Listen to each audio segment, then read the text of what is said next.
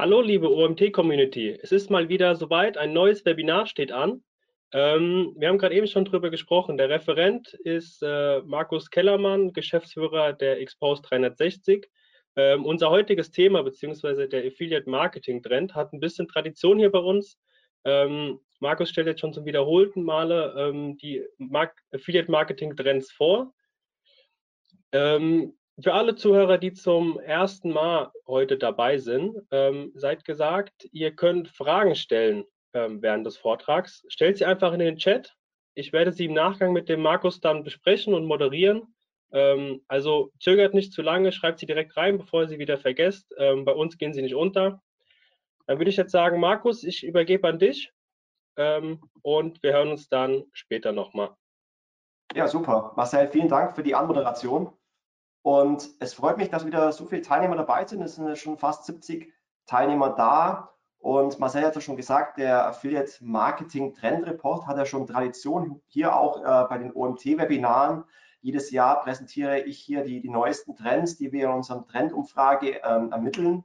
Und zu Beginn muss ich mich gleich schon mal entschuldigen für meine Stimme. Ähm, nach über zwei Jahren habe ich es dann leider auch Corona erwischt äh, diese Woche. Deswegen, wenn ich ein bisschen heiser bin oder ab und zu mal husten äh, werde, bitte ich das Ganze ähm, zu entschuldigen, aber ich wollte es auf jeden Fall durchziehen heute, das Webinar, damit wir den Termin nicht weiter verschieben müssen. Kurz zu mir, wer mich nicht kennen sollte, äh, Markus Kellermann. Wir betreuen mit unserer Agentur Xpost 360 viele tolle Kunden im Bereich Affiliate Marketing, SEO, Paid Media, Content Marketing und Influencer Marketing. Unter anderem äh, tolle Kunden wie BMW, wie Sky, wie Peter Hahn, wie Schöffel und viele weitere tolle Kunden. Zudem veranstalten wir äh, einmal im Jahr die Affiliate Conference. Das ist so die größte Leitkonferenz zum Thema Affiliate Marketing. Das nächste Mal wieder am 7. und 8. November im Hilton am Münchner Flughafen. Und äh, ich moderiere auch den Podcast Affiliate Musics auf Termfrequenz. Und dann betreiben wir auch noch das Portal affiliateblog.de mit vielen Fachbeiträgen, News und Trends aus der Affiliate-Branche. Und da kommen wir auch gleich direkt zu den Trends, ähm, weil wie schon gesagt, veröffentlichen wir einmal im Jahr den großen Trendreport. Und ähm, ja, um letztendlich einen objektiven Blick auf die Trends und Entwicklungen der Affiliate-Branche zu bekommen, äh, stellen wir da jedes Jahr eine große Umfrage zusammen mit Expose 360 und affiliateblog.de und wir fragen über 1100 Affiliates, Merchants, Agenturen und Netzwerke, Technologien einfach um einfach auch ein unabhängiges Bild ähm, ja, von anderen Experten zu bekommen, weil man hat oftmals so, so eine eigene objektive Meinung, aber um einfach auch ein unabhängiges Bild der Branche zu bekommen, befragen wir einfach die Branche und erstellen aus diesen Erkenntnissen äh, und Interpretationen letztendlich den, den Trendreport. Äh, ihr könnt euch diesen auch runterladen auf expos360.de slash whitepaper und einige dieser Trends und Erkenntnisse werde ich euch heute im Webinar präsentieren.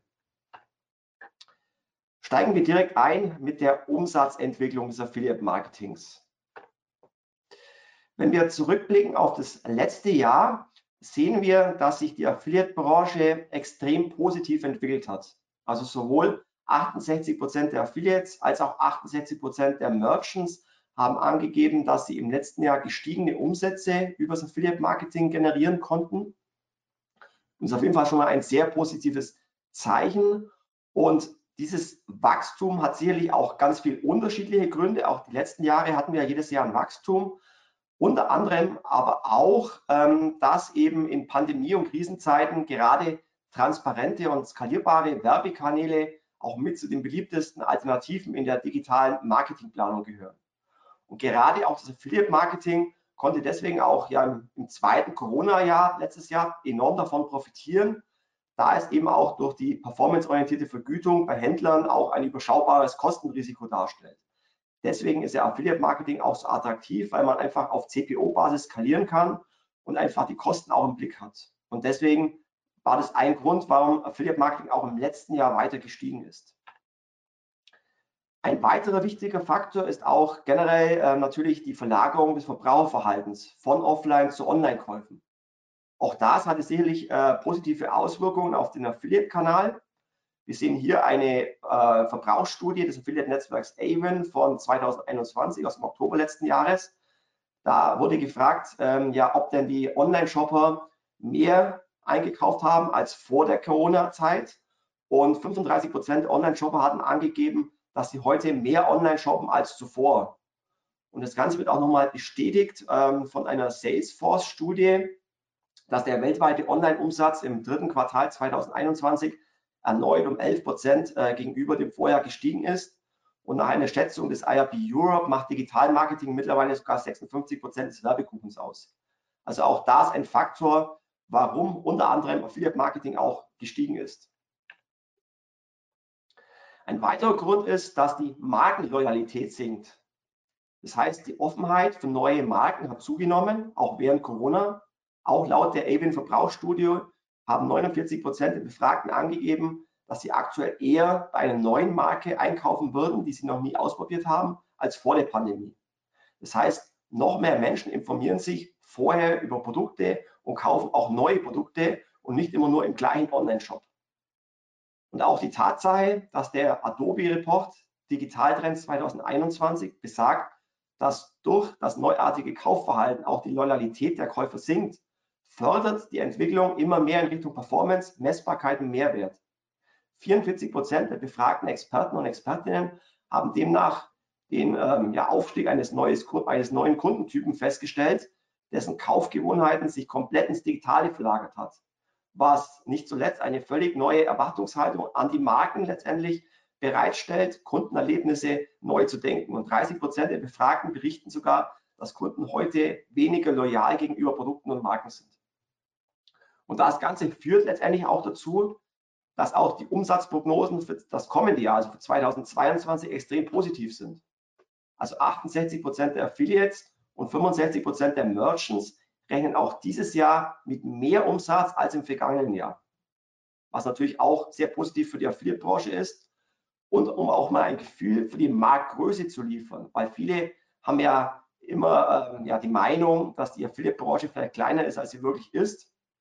Laut einer Erhebung des Bundesverbands für digitale Wirtschaft verdienen in Deutschland ca. 100.000 Mitarbeiterinnen und Mitarbeiter ihr Geld mit Affiliate Marketing. Und diese Zahl verteilt sich auf ca. 7.000 Advertiser, die ein Partnerprogramm betreiben, auf ca. 40.000 Affiliate-Partner, ca. 50 Affiliate-Netzwerke und Technologien und ca. 150 Agenturen bzw. technische Dienstleister oder Berater. Also die Affiliate-Branche ist wirklich extrem groß.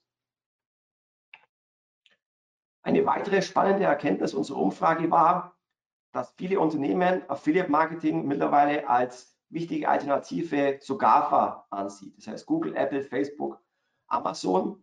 Und da ist es für viele Unternehmen ja wichtig, unabhängiger zu werden, auch andere Traffic-Kanäle zu akquirieren. Und 34 Prozent der Befragten sehen Affiliate Marketing als Alternative und 55 Prozent sehen auch beides parallel als wichtige Ergänzung. Auch die Frage, wie viel der Anteil des Affiliate-Marketing-Umsatzes am Gesamt-Online-Umsatz ist, steigen die Anteile. Also wir sehen hier, dass zum Beispiel bei 24 Prozent der Befragten der, der Umsatzanteil äh, zwischen 5 bis 10 Prozent schon liegt. Bei 20 Prozent ist er bereits bei 10 bis 15 Prozent und bei 10 Prozent sogar als bei mehr, äh, über mehr als 25 Prozent. Das heißt, der Anteil der Affiliate-Umsätze am Gesamt-Online-Marketing-Umsatz steigt auch weiter an. Zudem entdeckten auch während der Pandemie viele kleine und mittelständische Online-Shops Affiliate Marketing als neuen Vertriebskanal und sahen darin eben auch einen Hebel, um sich dadurch eben auch unabhängiger von Google, Amazon, Facebook und Apple zu machen. Und laut einer Analyse der Online-Buchungsplattform Crossvertise stiegen die Werbeausgaben der KMUs auch im vergangenen Jahr sogar über 10 Prozent und ein großer Teil davon eben auch über Affiliate Marketing. Also so viel mal zu den Umsatzentwicklungen des letzten Jahres und der Prognosen für dieses Jahr. Beides auf jeden Fall sehr positiv. Schauen wir uns nun die Trends 2022 an aus Sicht der Affiliates und aus Sicht der Merchants. Aus Sicht der Merchants sind die Top 5 Trends auf jeden Fall Cookie Consent Tools, also um das Einholen des, des Cookie Opt-ins mit 63 Prozent gefolgt mit dem TDDSG, also dem Telekommunikations-Telemedien-Datenschutzgesetz mit 58 Prozent, gefolgt von Attribution und Customer Journey Tracking, Cross-Device Tracking und auch der anstehenden E-Privacy-Verordnung. Bei den Affiliates schaut es ähnlich aus. Allerdings ist hier die Priorisierung ein bisschen anders, aber vom, vom Ergebnis her ist es ähnlich. Auf Platz 1 liegt hier Cross-Device Tracking, gefolgt auch von Cookie Consent Tools, TTDSG, Attribution, Customer Journey Tracking und der Adblocker-Problematik. Also ganz viel spielt hier mit dem äh, Thema Cookie Opt-in und Tracking mit ein, in Verbindung immer mit Datenschutz. Das sind für beide Seiten so die wichtigsten Entwicklungen und Trends für 2022. Und in diese Themen steigen wir jetzt nochmal genauer ein. Schauen wir uns zuerst die Consent Management Plattformen an. Also darunter versteht man ja diese Pop-ups, die auf Webseiten öffnen, um damit das Opt-in der User einzuholen. Und nachdem es ja immer noch keine finale Entscheidung bezüglich der europäischen E-Pricing-Verordnung gibt, ist der deutsche Gesetzgeber auch vorgeprescht und hat am 1.12.2021 das TTDSG verabschiedet, weil letztendlich die von der EU-Kommission bereits 2009 geänderte EU-Cookie-Richtlinie in Deutschland noch nicht vollständig umgesetzt worden ist und es auch unterschiedliche Auslegungen gab, ob und wie das Consent-Erfordernis für Cookies durch die bisherige Regelung im Telemediengesetz umgesetzt wurde. Dadurch wurde jetzt mit dem TDDSG Klarheit geschaffen, dass vor dem Speichern und Auslesen von Daten aus dem Endgerät für das Setzen von Cookies die Webseiten und Online-Shop-Betreiber das Opt-in der Nutzerinnen einholen müssen. Und das führt natürlich auch dazu, dass mittlerweile ein Großteil der Affiliates und Merchants natürlich auch eine CMP einsetzen, einfach weil es auch die rechtliche Grundlage ist. Und bei den Affiliates nutzen mittlerweile bereits 61 Prozent eine CMP und bei den Merchants 74 Prozent. Vielleicht im Vergleich dazu, Anfang 2021 waren es bei den Affiliates nur 52 Prozent, die eine CMP eingesetzt haben. Also da ist die Entwicklung auf jeden Fall nach oben gegangen. Überraschend finde ich übrigens, dass sowohl bei den Affiliates als auch bei den Merchants bisher bis zu 17 Prozent nicht wissen, ob sie eine CMP einsetzen. Das finde ich jetzt schon ein bisschen bedenklich, wenn man selber nicht weiß, ob man jetzt eine CMP einsetzt oder nicht. Was auch spannend ist, ähm, ist, wie gesagt, ich habe ja vorhin erwähnt, dass äh, ich diesen Trendreport bereits seit drei Jahren hier im OMT-Club präsentiere und ich bereits im letzten Jahr Beispiele äh, gezeigt habe, wie denn Unternehmen ähm, das Cookie Opt-in einholen. Und ähm, dadurch habe ich jetzt im Vergleich, wie das Ganze vor einem Jahr ausgeschaut hat und wie sich es verändert hat zu heute. Und diese Beispiele möchte ich euch ähm, zeigen. Und hier mal das Beispiel von E.ON, wie das Ganze vor einem Jahr ausgeschaut hat. Ähm, dort hat E.ON das Cookie Opt-in oder den Usern die Möglichkeit gegeben, die Cookies zu bestätigen und abzulehnen und das Ganze mit unterschiedlichen Farben. Das heißt, der User war natürlich geneigt, eher auf Bestätigen zu klicken, wie auf den roten Ablehnen-Button. Heute schaut das Ganze so aus. Das heißt, der Akzeptieren- und Ablehnen-Button ist in der gleichen Farbe. Das führt sicherlich dazu, dass es eine geringere Zustimmungsrate gibt. Äh, wobei man sagen muss, dass die genaue Farbauswahl aktuell noch etwas im Rechtsstreit ist. Das heißt, es ist noch nicht 100 Prozent ganz klar geregelt, dass wirklich die Buttons dieselbe Farbe haben müssen. Ähm, es entscheiden momentan noch Gerichte, weil es da unterschiedliche ähm, Gerichtsverfahren dagegen gibt. Aber natürlich, große Konzerne, Unternehmen, gerade wie E.ON, müssen da natürlich auf der rechtlich sicheren Seite sein. Deswegen macht es sicherlich auch in dem Fall Sinn, ähm, das eins zu eins umzusetzen, wie es das Gesetz hergibt. Ein anderes Beispiel, die CMP vom fcbayern.de vor einem Jahr. Da sah man hier nur ähm, das OK für die Cookies und im Beschreibungstext gab es dann die Möglichkeit, die Cookie-Einstellungen ähm, über den Textlink anzu, äh, zu ändern. Heute schaut das Ganze so aus, man kann alle Cookies akzeptieren oder man kann dementsprechend ähm, einzelne Cookie-Kategorien wie technisch notwendig oder statistischen äh, individuell auswählen. Ein anderes Beispiel, die CMP bei Lufthansa. Vor einem Jahr äh, konnte man hier alle Cookies auswählen oder auch einzelne Kategorien auswählen. Heute schaut das Ganze so aus. Ich habe die Möglichkeit, äh, alle Cookies zu bestätigen, einverstanden oder über den Textlink, ich bin nicht einverstanden. Und diese nicht einverstanden gab es vor einem Jahr zum Beispiel bei Lufthansa noch nicht. Ein anderes Beispiel, äh, Hilton Hotels. Da hat sich seit einem Jahr nichts geändert. Das schaut die CMP äh, seit einem Jahr gleich aus, wobei man auch hier sagen muss, dass äh, Hilton das meiner Sicht vor einem Jahr schon ziemlich rechtssicher gemacht hat, mit der Möglichkeit, einzelne Kategorien explizit auszuwählen und zu bestätigen. Also die gehen da sogar noch weiter, als es vielleicht sogar notwendig wäre. Und Ziel von dem Ganzen ist natürlich immer, die maximale Opt-in-Rate zu erreichen, also dass möglichst viele äh, User die Cookies akzeptieren. Und eine weitere Möglichkeit ist da das sogenannte Pure-Abo-Modell.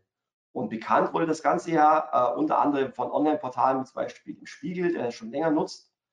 Und NutzerInnen können dabei letztendlich wählen, ob sie eine Version der Website wie gewohnt mit Werbung angezeigt bekommen oder eben auch einen kosten, zu, äh, kostenpflichtigen Zugang ohne Werbetracking äh, nutzen wollen.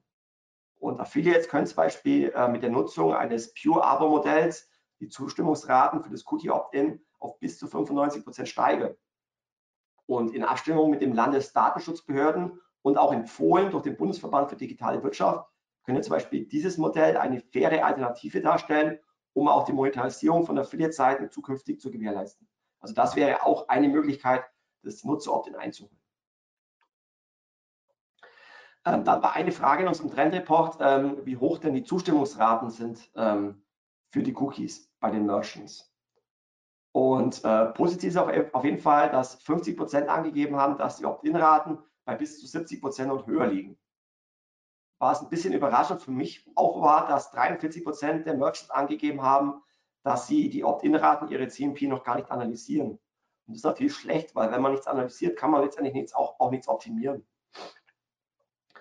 Umso wichtiger wird es deswegen auch äh, zukünftig, eigentlich auch jetzt schon, die Concept Management Plattform so zu optimieren, dass die Zustimmungsraten möglichst hoch sind.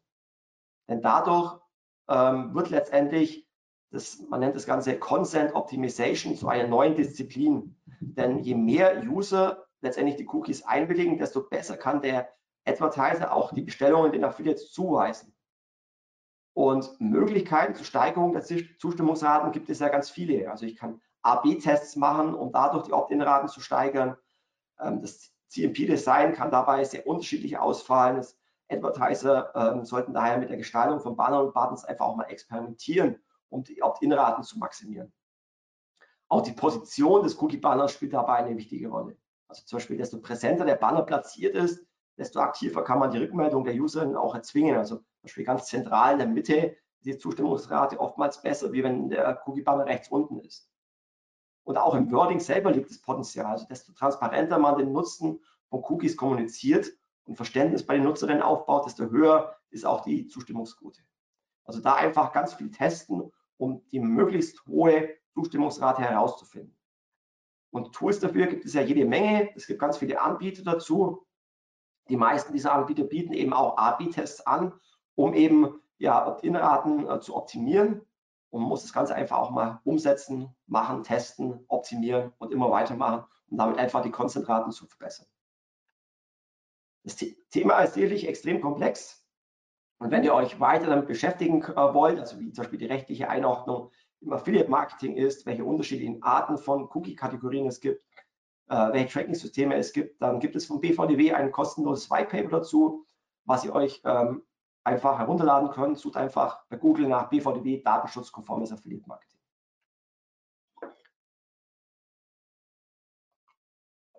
Kommen wir auch zum nächsten Thema, nämlich dem Cross-Device-Tracking.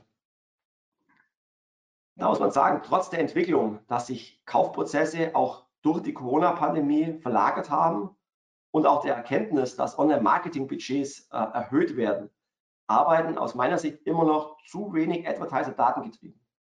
Das heißt, Budgetentscheidungen können dadurch immer noch nicht effizient getroffen werden und viele Annahmen und Maßnahmen beruhen immer noch auf dem Bauchgefühl oder auch aus veralteten Erkenntnissen, obwohl eigentlich die technischen Möglichkeiten für kundenindividuelle Attributionsmodelle vorhanden sind. Und das wichtigste Trendthema für Affiliates, wenn wir uns erinnern von vorhin, war ja unter anderem Cross-Device-Tracking und es liegt natürlich auch daran, dass Affiliates, die leben ja davon, dass sie eine Provision bekommen. Und dementsprechend muss natürlich auch sichergestellt werden, dass alle Bestellungen auch gemessen werden und dem richtigen Kanal auch zugewiesen werden. Und wenn wir es natürlich sehen, dass mittlerweile 50 Prozent der Bestellungen im Affiliate Marketing auch über Mobile Devices durchgeführt werden, steigt natürlich auch die Wahrscheinlichkeit, dass es Tracking-Lücken gibt. Also wenn sich zum Beispiel ein User auf seinem Smartphone auf dem Weg zur Arbeit oder auf dem Weg zur Uni äh, informiert über Produkte, dann vielleicht in der Arbeit ankommt und das Produkt dann nicht auf dem Smartphone kauft, sondern auf dem Desktop-PC, und das Ganze nicht deviceübergreifend gemessen wird, dann wird zwar die Bestellung getätigt, aber die Provision wird nicht dem Affiliate zugewiesen, weil der die Werbeleistung ja auf dem Smartphone durchgeführt hat. Das heißt, das Ganze kann nur funktionieren, wenn ein deviceübergreifendes Tracking durchgeführt wird. Und obwohl 55% der Affiliates ein fehlendes Mobile Tracking und 47% ein fehlendes Cross-Device Tracking als die größten Probleme für 2022 sehen, setzen aktuell erst 38% der Advertiser ein deviceübergreifendes Tracking ein um damit auch die Medienbrüche durch die verschiedenen Devices messbar zu machen. Also da muss der Anteil auf jeden Fall noch wesentlich größer werden. Und es gibt ja auch hier zahlreiche Technologien und Möglichkeiten des deviceübergreifenden Trackings. Es gibt da unterschiedliche Verfahren. Es gibt zum Beispiel das deterministische Verfahren, wo mit eindeutiger Nutzerzuweisung und IDs, zum Beispiel über E-Mail-Adressen, der User zugewiesen und gemessen werden kann. Google macht das Ganze zum Beispiel mit dem Google Cross-Device Tracking. Und Google-Nutzer sind ja meistens, äh, rufen ja meistens ihre E-Mails auf dem Smartphone ab, sind meistens auch am PC bei Google eingeloggt. Und damit kann Google zum Beispiel eindeutig auch die Nutzer-ID einem User ganz deviceübergreifend auch zuordnen. Also das ist zum Beispiel eine Möglichkeit des ähm, deterministischen Verfahrens. Eine andere Möglichkeit ist auch probabilistisches Verfahren.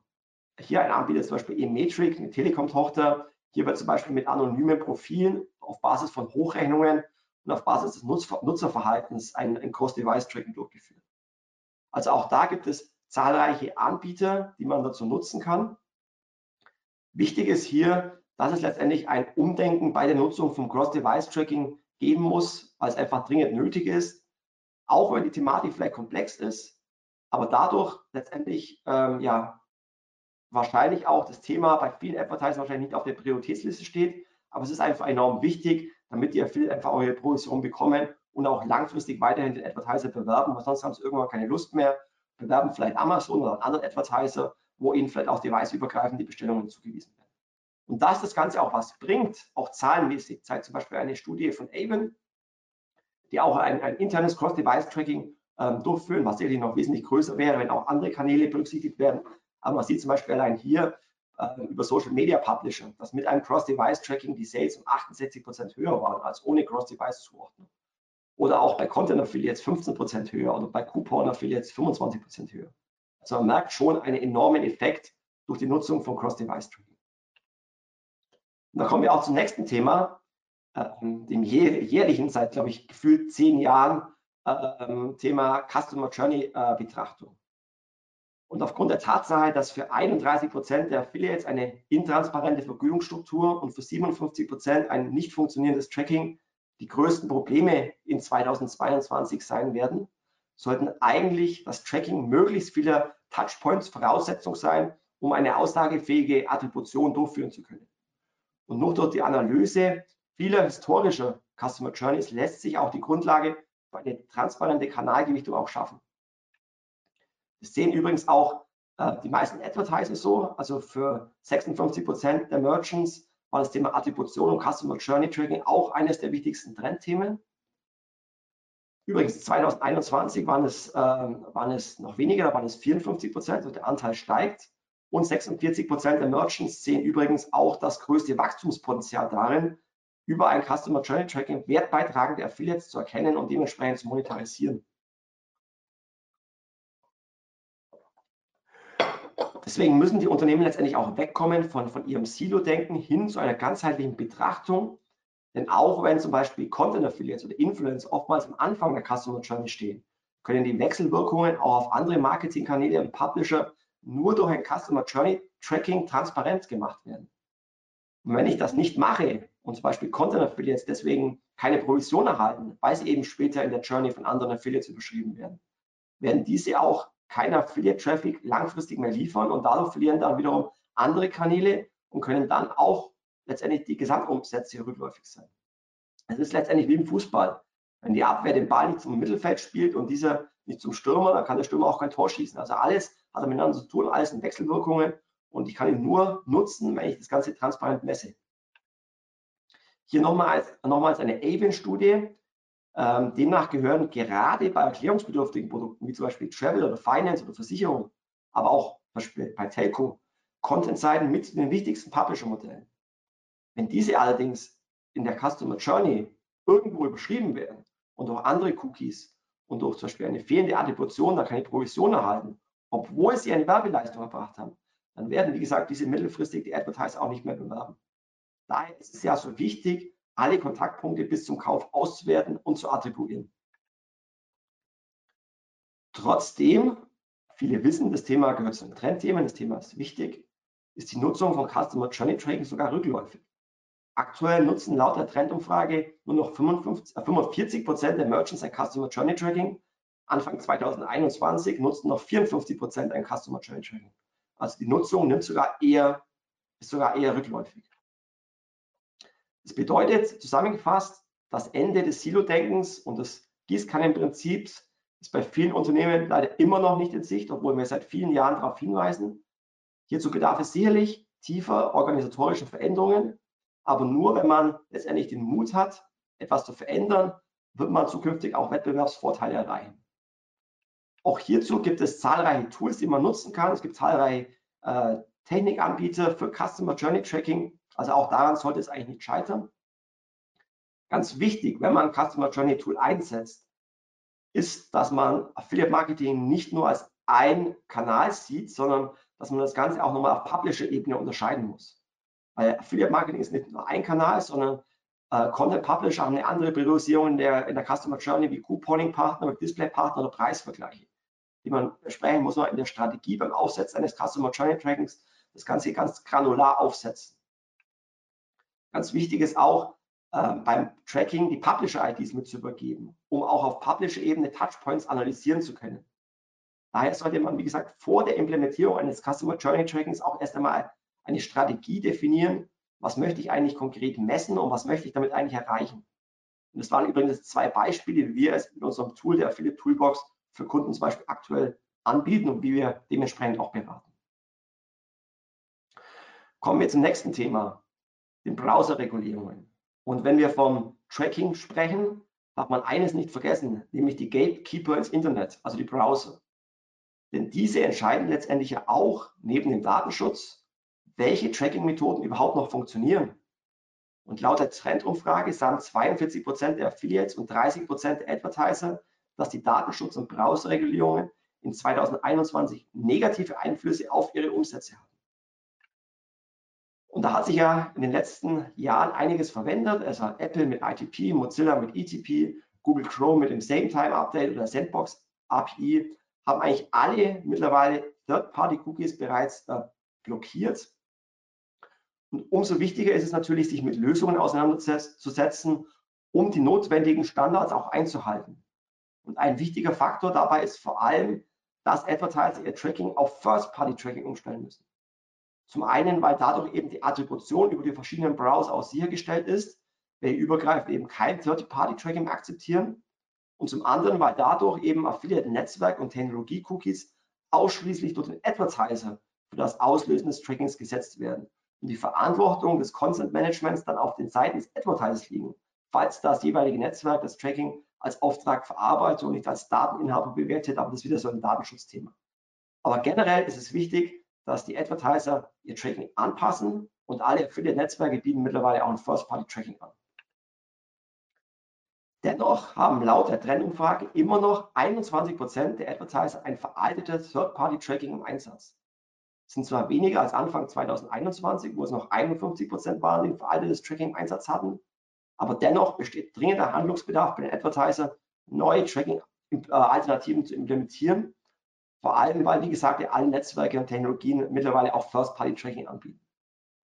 Dass das Ganze was bringt, zeigt auch wieder hier eine Studie von, von Avon. Äh, diese Auswertung zeigt, dass bei den Merchants, die den Avon Master Tag, also das First-Party-Tracking von Avon einsetzen, ist der Anteil der Sales von 2019 auf 2020 um 104 Prozent gestiegen und von 2020 auf 2021 nochmal um 8 Prozent. Beim Server-to-Server-Tracking, das werde ich gleich nochmal erklären, war der Unterschied sogar noch wesentlich größer. Hier lag der Wachstum, das Wachstum des Sales-Anteils sogar bei 383 Prozent, 89 Prozent. Also auf jeden Fall ein wichtiges Argument, das Tracking anzupassen.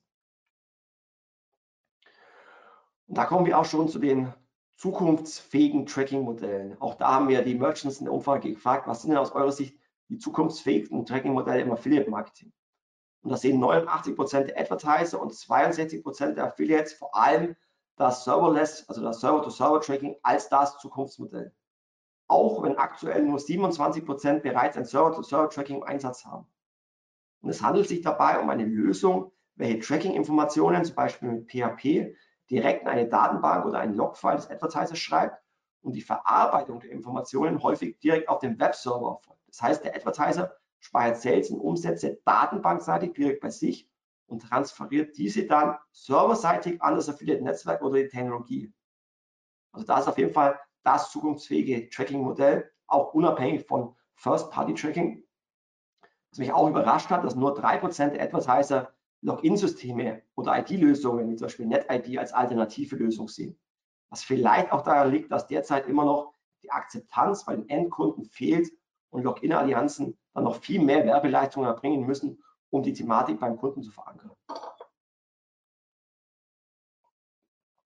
Wenn ihr euch intensiver mit diesem Thema beschäftigen möchtet, also welche Tracking-Alternativen es gibt, wie die Browser-Regulierungen auch technisch äh, Einfluss haben, welche Updates es beim Browser gibt, welche Tracking-Alternativen es gibt, dann möchte ich euch das Webinar empfehlen, was wir auch aufgezeichnet haben von Dr. Siama Hashimi von den Genius Technologies. Ihr findet die Aufzeichnung über Affiliate Conference Club über den Link affiliate-conference/club. Dort findet ihr neben diesem Video auch noch 20 Stunden Videomaterial, Webinare, Whitepaper, auch von vielen anderen Vorträgen.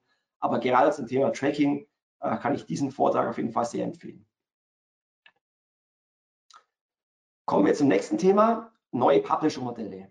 Weil häufig kommt ja immer die Frage, gibt es überhaupt noch Innovationen im Affiliate-Marketing? Die Themen, die ich vorhin gezeigt habe, haben sehr viel mit Tracking zu tun, mit, mit den Trendthemen letztendlich, die die Advertiser und Affiliates sehen äh, mit Regulierung, mit Datenschutz. Aber ähm, die Frage ist auch immer, gibt es neue Affiliates, die neuen Umsatz liefern können? Und diese Frage kann auf jeden Fall mit äh, bejaht werden. Also Affiliate Marketing ist und bleibt schon immer ein Inkubator für neue Geschäftsmodelle, für neue Affiliates, die neue Technologien herausbringen. Und 67 Prozent der Advertiser sehen vor allem in neuen Affiliates das größte Wachstumspotenzial für 2022. Und nach wie vor gehören dabei Content Publisher mit 57 Prozent mit zu den bedeutendsten Publishern. Neues Wachstum erhoffen sich die Advertiser aber auch von ja, Influencern zum Beispiel.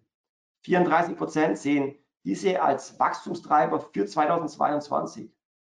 Auch aufgrund der Entwicklung, dass Instagram ja seit 2021 jedem Influencer den Linksticker freigeschalten hat. Da waren ja früher äh, mindestens 10.000 Follower nötig und mittlerweile kann jeder einen Affiliate-Link letztendlich setzen. Oder auch, ähm, ja, ermöglicht das, das Ganze natürlich, dass man viel mehr zielgruppenspezifische Micro-Influencer akquirieren kann, die nochmal weiteres Umsatzpotenzial.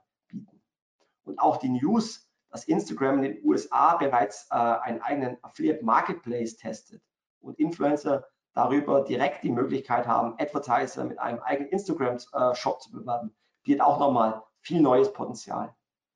Aber auch viele neue Publisher-Technologien gehören dazu. Vor allem auf Basis von KI und Machine Learning äh, gibt es da viele neue Wachstumstreiber im Affiliate Marketing. So bieten zum Beispiel neue Publisher wie Upselite die Möglichkeit, personalisierte Conversion Experience zu erstellen und entwickeln. Advertiser können dabei auf Performance-Basis die Conversion im eigenen Shop durch diese Technologie verbessern.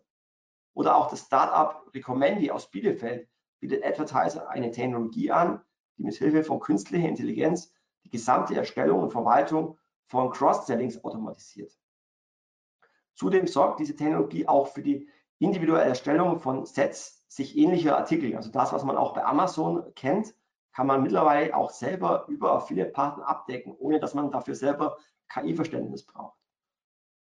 Ebenso bietet zum Beispiel das Startup Bounce Commerce eine Technologie für KI-basiertes Bounce Management und Produktrecommendations an. Und laut einer DPD-Studie von 2019 haben ja bis zu 62 Prozent der Kundinnen und Kunden den Einkaufsvorgang schon mal abgebrochen. Und genau darauf baut auch Bounce Commerce mit seiner KI-Technologie auf. Und erste Case Studies belegen, dass äh, mit Bounce Commerce bis zu 30 Prozent der Besucherinnen und Besucher, die einen Online-Shop verlassen würden, weil sie nicht das richtige Produkt gefunden haben, mit KI-basierten Produktempfehlungen wieder angesprochen werden und die Conversions dann sogar bis um 10 Prozent gesteigert werden können. Bei einzelnen Online-Shops lag der Neukundenanteil sogar bei über 50 Prozent. aber auch viele weitere neue Publisher wie Etently, Retail Rocket, Inwolf, Prestige, BlueNow, RevLifter, Increasely bieten mittlerweile technologische Lösungen an und Software an.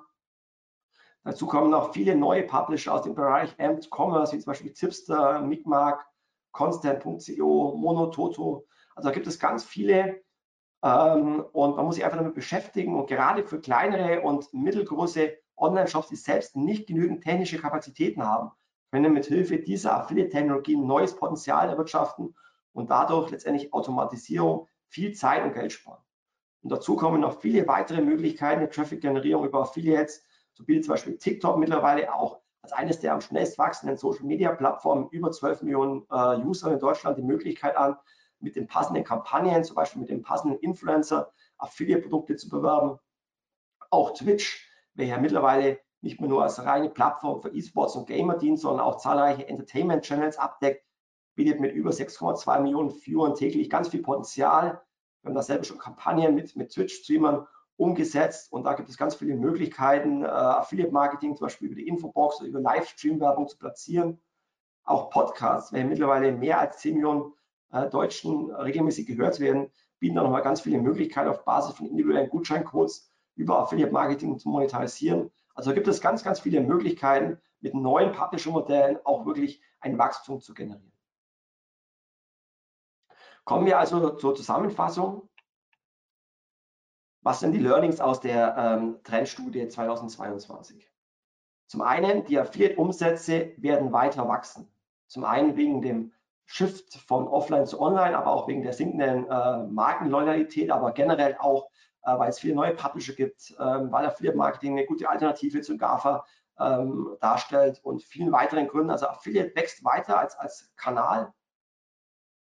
Dennoch wird es wichtiger, das ganze Thema Tracking anzugehen, also sowohl Cross-Device-Analysen, also dass man wirklich deviceübergreifend ähm, die Kanäle misst, die Publisher misst, die Provision richtig zuweisen kann, aber auch, dass man Customer Journey Tracking einsetzt, um einfach auch ähm, ja, eine bessere Bewertung von Affiliate durchführen zu können, um damit auch qualitative Affiliates äh, neu bewerten zu können, vergüten zu können. Nur, nur wenn ich weiß, welche Affiliates haben Auswirkungen in der Customer Journey, kann ich letztendlich auch äh, eine faire Provision bezahlen.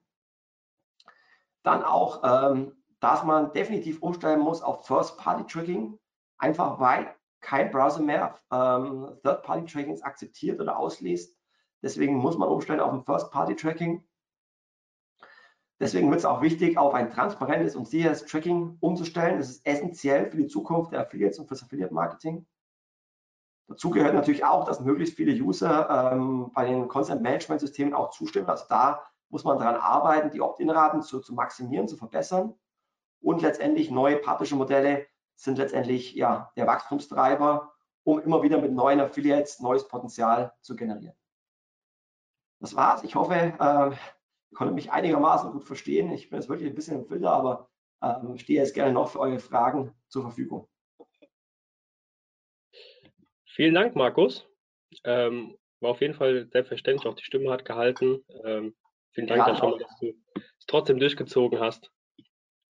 Ähm, es sind tatsächlich auch die eine oder andere Frage schon reingekommen. Ähm, für alle, die vielleicht später dazugestoßen sind, ähm, ihr könnt Fragen in den Chat stellen, die ich jetzt mit dem Markus besprechen werde. Die erste Frage kam relativ zeitnah von der Nadja rein und zwar, ähm, sie hat geschrieben, unser Unternehmen befasst sich mit einem sehr nischigen Thema, in Klammern Wolle, Stricken und Häkeln. Wie schätzt du da die Erfolgschancen über Affiliate Marketing ein? Ähm, die Frage wäre jetzt, verkaufen Sie Produkte oder sind Sie selber als Affiliate aktiv? Also wenn Sie jetzt Produkte verkaufen, äh, Wollprodukte oder ähnliches, dann gibt es da sicherlich einen Markt. Es gibt da ganz viele ähm, Do-it-yourself-Affiliates, aber auch Influencer. Ähm, von dem her würde ich einfach mal bei einem Affiliate-Netzwerk starten, vielleicht bei einem kleinen Netzwerk, die keine Setup-Gebühren verlangen, wie zum Beispiel AdSell, Entschuldigung, oder Retail-Ads und dann einfach mal testen. Äh, Affiliate-Marketing hat deswegen einen Vorteil, weil es risikolos ist. Man zahlt ja nur beim Kaufabschluss eine, eine Provision und von dem her würde ich es einfach mal testen und man hat ja kein Risiko. Die nächste Frage kommt vom Thorsten und ähm, er fragt, ah, die Nadja bedankt sich gerade, die Frage scheint äh, beantwortet zu sein. Thorsten hat gefragt, hallo Markus, gibt es Erfahrungswerte, wie viele Conversions durch den Consent Layer verloren gehen. Ich finde es ein sehr spannendes Thema, weil viele User, äh, Klammern siehe meine Eltern, gar nicht wissen, was das soll und was sie davon haben. Gerade wenn diese Fenster mobil auftauchen und wo man gar nichts lesen kann. Also, äh, das ist gar nicht so einfach zu beantworten, weil an sich gehen Bestellungen ja nicht verloren, sondern die Bestellung wird ja getätigt, sondern was natürlich verloren geht, wenn ein Nutzer ähm, das, das Werbeeinverständnis nicht gibt, dass ähm, letztendlich kein Werbecookie gesetzt werden kann und die Werbeleistung nicht vergütet werden kann. Aber trotzdem kann der Kunde ja im Shop einkaufen. Aber trotzdem ist es natürlich ein Problem für die Werbebranche. Das wurde ja auch in den vergangenen Monaten und Jahren sehr häufig diskutiert, dass die Werbebranche nur überleben kann, wenn die Opt-in-Raten möglichst hoch ist. Ähm, und was wir ja gesehen haben in der Auswertung vorhin, dass zum Beispiel ähm, über 50 Prozent der Advertiser laut der Umfrage ein äh, Werbeeinverständnis von über 70 Prozent haben. Das ist schon mal gut, was trotzdem natürlich heißt, dass 30 Prozent scheinbar kein Werbeeinverständnis geben. Und das führt natürlich dazu, dass ähm, darüber dann auch ähm, ja, Affiliate-Bestellungen ähm, vielleicht nicht mehr richtig zugewiesen werden können. Also es ist einfach ein Problem, aber das ist ein, ein Datenschutzthema. Ähm, da kommen wir nicht dran vorbei. Das muss man einfach gemeinsam diskutieren und Lösungen finden. Ganz wichtig ist es in dem Zusammenhang natürlich dann auch ein Server-to-Server-Tracking einzusetzen. Das heißt, äh, auch wenn man da kein Werbeeinverständnis hat, ähm, kann der Advertiser, hat der Advertiser natürlich die Möglichkeit, die Bestellungen letztendlich selber ähm, zu messen und Daten dann serverseitig ans Netzwerk zu übergeben, dass man darüber dem Affiliate eine Provision zuweist. Aber äh, an sich muss es immer das Ziel des Advertisers sein, ähm, ja, die, die Content Management Plattform so zu optimieren, dass die Opt-in-Raten möglichst hoch sind. Also von dem her hat jede schlechte CMP, äh, schlecht optimierte CMP äh, Einfluss auf, ähm, auf das Tracking und somit auch auf die verschiedenen Werbekanäle. Okay, danke.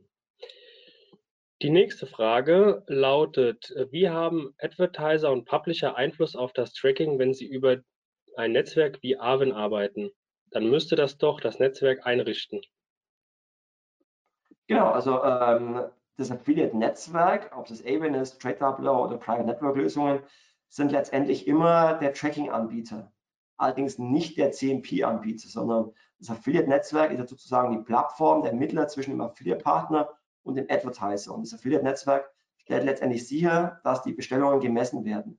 Aber trotzdem muss ja ähm, für ähm, muss ja trotzdem der Online-Shop eine CMP zur Verfügung stellen. Das macht nicht das Netzwerk, weil ein Online-Shop hat ja oftmals nicht nur Affiliate-Marketing im Einsatz, sondern setzt ja auch eigene Cookies, setzt technische Cookies, äh, nutzt vielleicht andere Werbekanäle wie zum Beispiel Google. Und für, für jedes Cookie, was gesetzt wird, nicht nur für Affiliate-Marketing, muss ja das Opt-in des Users eingeholt werden.